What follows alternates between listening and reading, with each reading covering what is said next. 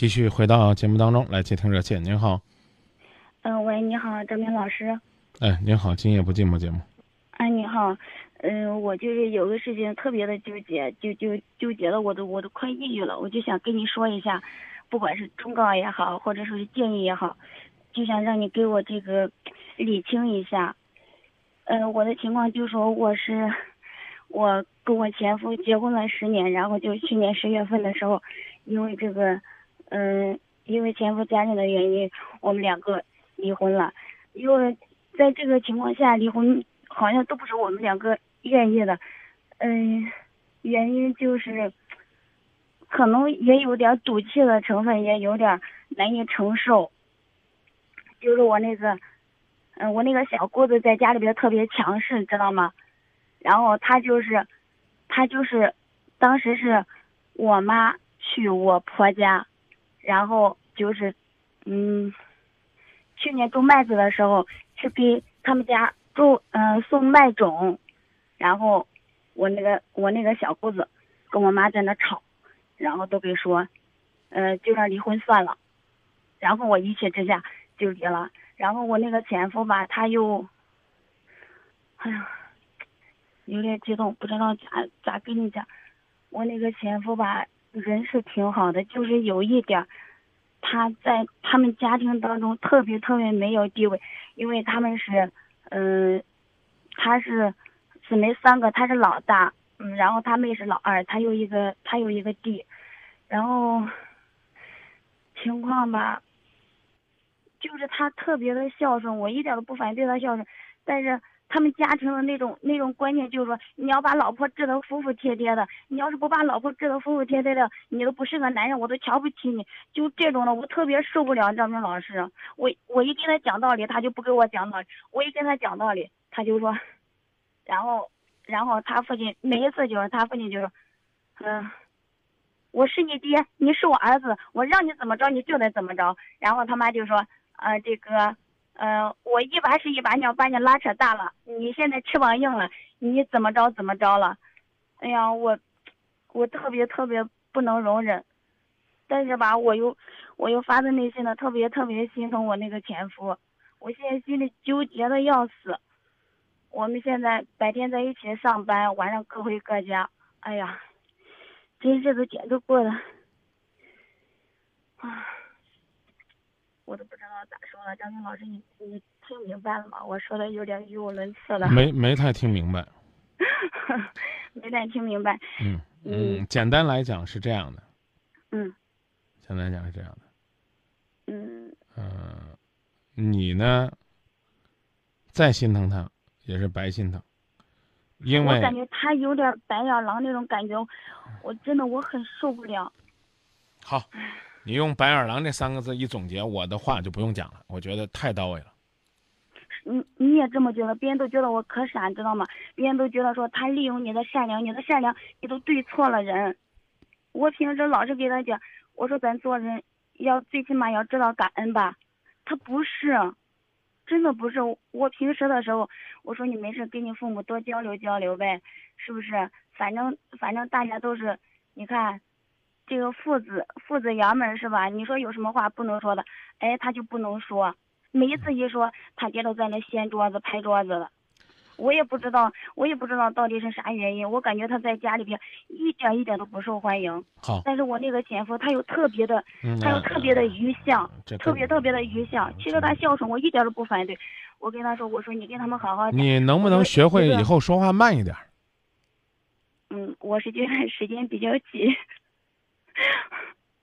听听你说话，听你说话，要不是，我不是说我要说，而是说嗯听你说话这么累，谁愿意跟你聊啊？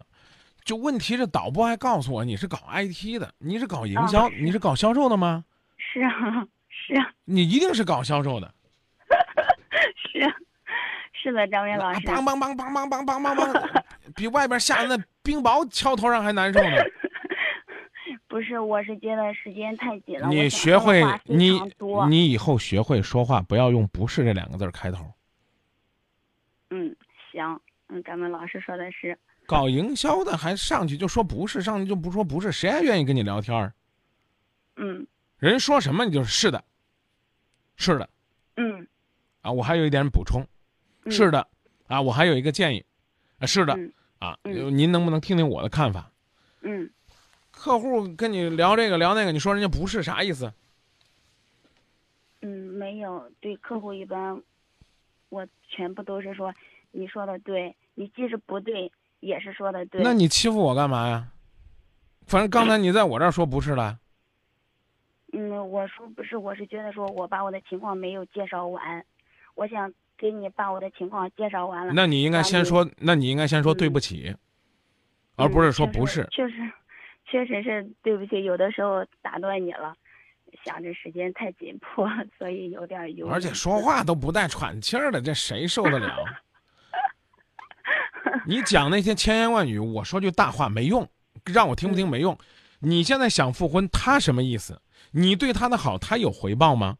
你们当初离婚造成的那个原因，现在消除了吗？没有，这也是我很纠结的地方。你你比如说当初你们两个是因为小姑子这事儿闹得别扭，那同样道理，小姑子现在不干涉了，你俩回去复婚。你小姑子只要还干涉，你复婚也过不好，这能听明白吧？听明白了。啊，就这么简单。嗯，问题是我觉得婚姻最起码主体是两个人吧，我其实对他还有还是抱有一定的希望的。我我还是想在一边去引导，毕竟我们有孩子，你知道吗？我不想让孩子成为一个单亲家庭，所以我内心很纠结。我就是希望他知道他自己错了，以后好好的对我，让他知道。在这个家庭当中，我和他是最近的，但是我知道他永远都搞不明白，因为他父亲教导他的就是，女的就是怎么着怎么着，男的就是应该管着她，你就是说什么他就得听，你就是怎么着怎么着。但是我从小到大我受的教育不是这样的，我就觉得说一个家庭当中谁说的对，就听谁的。你觉得你讲的这，你你觉得你讲的这话有用吗？你跟我讲了这么半天有用吗？没用啊！我我说的难听点，没一没一句有用的。你的那个他想复婚吗？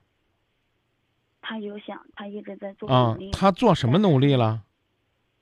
但是他就是嘴上特别特别他所所以他想让我给他一次机会，想让我给孩子一个机会，给这个家一个机会。可以打住了啊，可以打住了啊！哎呀你说，张明老师，我我我没啥好说的，我觉得幸福不了。嗯，你能不能给我讲一下，像医生诊断病人一样，告诉我原因？我特想知道。我已经告诉你说，你要等他去，来有积极的表达。你等不了，你表达的越积极，人家越不会主动的回来。其实你说的也对，我之前的时候抱有百分之九十的希望，我现在可能只照只抱百分之十的希望，因为你说的没错，我也发现我对他越好，他离得越远，但是我越对他不好，他越积极。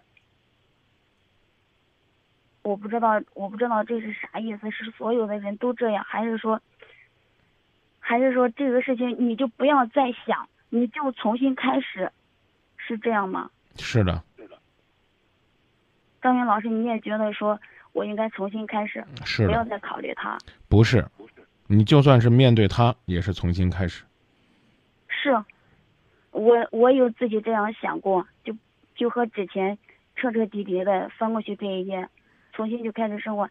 但是我们离婚的问题没有解决，你说再去合婚，真的是以后的生活，我自己觉得是我不敢保证的，我也特别怕。唉其实我还是从内心深处来讲，我还是愿意跟他继续往前走。不管是为了孩子，为了家，为了什么，我觉得这么多年我付出的太多了，我确实有点不甘心。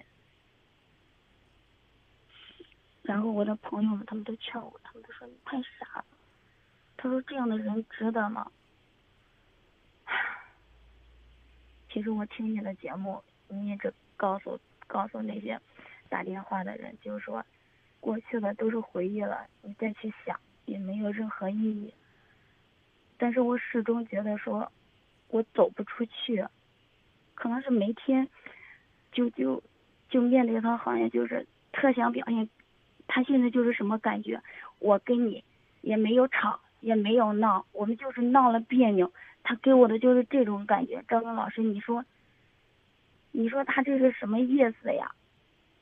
就是以前该对你怎么好，还是对你怎么好，就这样。哎呀，就说到这儿吧。张明老师，你给点建议吧。就说到这儿吧。我我想听你给一句忠告，或者说是警告也行，或者说是什么也行。就说到这儿嘛，这不是一种态度吗？就说到这儿，意思也就是我和他就到。我你不要理解我的话，我只是表达，我就和你说到这儿，就可以了。我打电话就是想让你给我。知道一下，你比我说的还多呢，比我说的还在理呢。你字字句句都明白你要做什么说什么，可是呢，我是心里我是心里明白，我想我想要我自己。你千万不要再往下讲了，不好意思，你这种叨了叨叨了叨的状态，在某种意义上，我把它称之为一种病态，就是缺少行动力的病态。行动力。跟你讲了半天了。最核心的一句话，其实早在三分钟之前就告诉你了：你放下你和你前夫所有的一切好，你重新开始去考量，你跟他关系再好都是你假想的，你的前夫并没有拿出来足够的诚意和主动要和你重修旧好，承认不承认？承认。其实我别别说话，一句一个字都别说。你的前夫并没有拿出来足够的诚意跟你。重修旧好，是不是？是张明老师。别说话，就告诉我。你看你这个人怎么这么讨厌呢？你只回答是不是就行，你千万别发挥。你的发挥已经让我让我崩溃了。就我就跟你说这么明白吧。从一开始我就告诉你，打我打我打我打。你那种那种倾诉的欲望特别可怕。当然我能理解，很多人打电话到今夜不寂寞。就是来倾诉的，你倾诉完了你就走就行了。我这话说的很难听，你还非得要？哎，张明老师，你告诉我，你告诉我，我告诉你什么？说什么？你根本就不能静下来听。以下时间问你，就是不要回答超过三个字。你老公，你前夫根本就没有拿出你期待的复婚的诚意，对不对？对吧？也没有你所期待的足够的实际行动，是不是？是你们两个之间造成你们离婚的那个障碍依然存在，是不是？是。所有的一切全是你自己带着一份爱，一厢情愿，对不对？对。告诉你前夫想复不想，他说不想复，不想复，就这，咱俩各过各的，你也不要用你对我的好再来麻醉我了。想富想富，请你努力去消除。对我们的婚姻造成的影响，去学会成为一个小家庭真正的顶梁柱，学会过好两个人的小日子，而拒绝外界那些太多的困扰，学会在保护我的状态下和你的家人处好关系。这是他应该学的，你要做的，我说的不客气点，就是少唠叨。嗯，叨叨叨叨叨叨的，离婚了还跟人叨叨叨叨那么多干嘛？呀，我我还是一如既往对他好，谁让你对他那么好了？你对他那么好是你自愿的。人家说了吗？你对我好，对我好达到一百分，我就跟你复婚。人说这个了吗？又没说，对不对？你你所有的所有的那些美好都是你自己给自己编的，懂了吗？都都是你拿来自己骗自己的。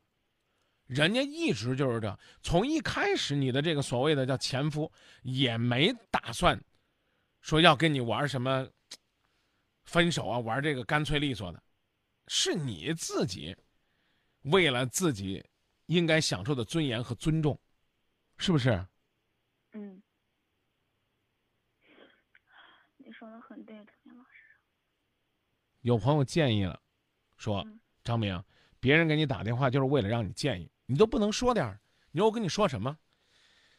这位朋友肯定没有从头听热线，已经告诉你了，让你静静的再处一段时间，别急着上赶着去复婚，就像当年你上赶着这追人家一样。你，我说的，我猜的没错吧？当年你俩恋爱的时候，谁追谁啊？我们根本没有恋爱，我们是婚后恋爱的，我们是老家经过别人介绍的闪婚的。闪婚的过程当中，也是你一直自己在努力，可以这么说吧？可以吧，张明老师，我一直可能没有审视过自己。做一个做业务出身的，却不明白该掌握什么样的分寸，保留什么样的心态，用什么样的谈话技巧。哎呀，也真是挺为你着急的。所以，我我不是业务，我就是做账的。你不管你做什么的嘛，反正做营销的嘛，我刚刚说了嘛。嗯嗯。一听那个状态，做账的，我就肯定也不是那种，就是用用现在网络上的流行话语说，肯定也不是一位安静的女子。是。那为嘛不能让自己安静下来呢？都已经这样了，用你的话来讲呢，让公公小姑子给欺负成这了，你还在那上赶着，是不是？是呀，张明老师，你说的这些话，我的朋友百分之九十都是这么给我讲的，我就一根筋。那我真的特别委屈的说一句，我告诉你，挂电话还有听众恨不得都骂我了，嫌我不近人情了。你知道多少人都看不惯你这种状态了吗？我把那些所有的朋友的话汇聚在一起，最难听的两个字叫“活该”，自找。我明白了。我为什么要跟你分开？我跟你分开就要证明我的尊严。我受不了你们家里边给的这种窝囊气，我受不了你青红不分、皂白不变这种愚孝，我受不了你对我关心不够、关爱不足。那我都已经要用这种方式来证明我需要关爱了，人家还是对你带搭不理的，啊，有空了理你两下，没空了就这。只要发生任何的分歧，根本就不用考虑。说白了，你自己现在根本没掂量自己几斤几两。你过去是人家媳妇的时候，人家还不搭理你了，你现在是个外人了，人家会甩你。非得在这逼着我，张明老师，你告诉我怎么你你说我我咋告诉你？我都没好意思像你自己，你你每次都是这样的，要么给自己这个梦啊梦了梦到云彩眼里边，要么给自己自己扔到十八层地狱里边。一说让你开始新的生活，好，我彻底跟他分开，我再也不跟他联系，我开始新的生活，你做得到吗？从今天晚上你说完之后，我挂完电话。我会考虑一段时间。你别骗我，你你根本做不到。我现在差不多都抑郁了。你不不不，对。你把我看得透透的，确实我就是这个状态。不是我把你看透了，是谁都把你看透了。好了，张明老师，非常感谢你，占用了你这么长时间。那我就自己下狠心吧。谁都把你看透了，知道吧？只有你自己没看透。你的痴情不是坏事儿，但请你记住，你离婚是什么？我刚说了，你是在在宣扬自己的尊严和尊重。你你你离了婚，你找到自己被尊重的感觉了吗？没有。那干嘛不去找呢？是不是？抹不掉的一种轻狂，说，这个我没念完，我现在给您念完，啊，那就说到这儿啊，先再见啊。行，好，再见吧，张老师。啊，别人给你打电话就是为了让你建议，你都不能说点儿。您听我哪个热线我没有认认真真说建议了？你为何不能把这种理解为我现在不告诉你也是一种技巧呢？说你就不能劳累一下说明白？听着你让别人挂电话，我一肚子气。那请问你这个情感节目是用来干嘛的呢？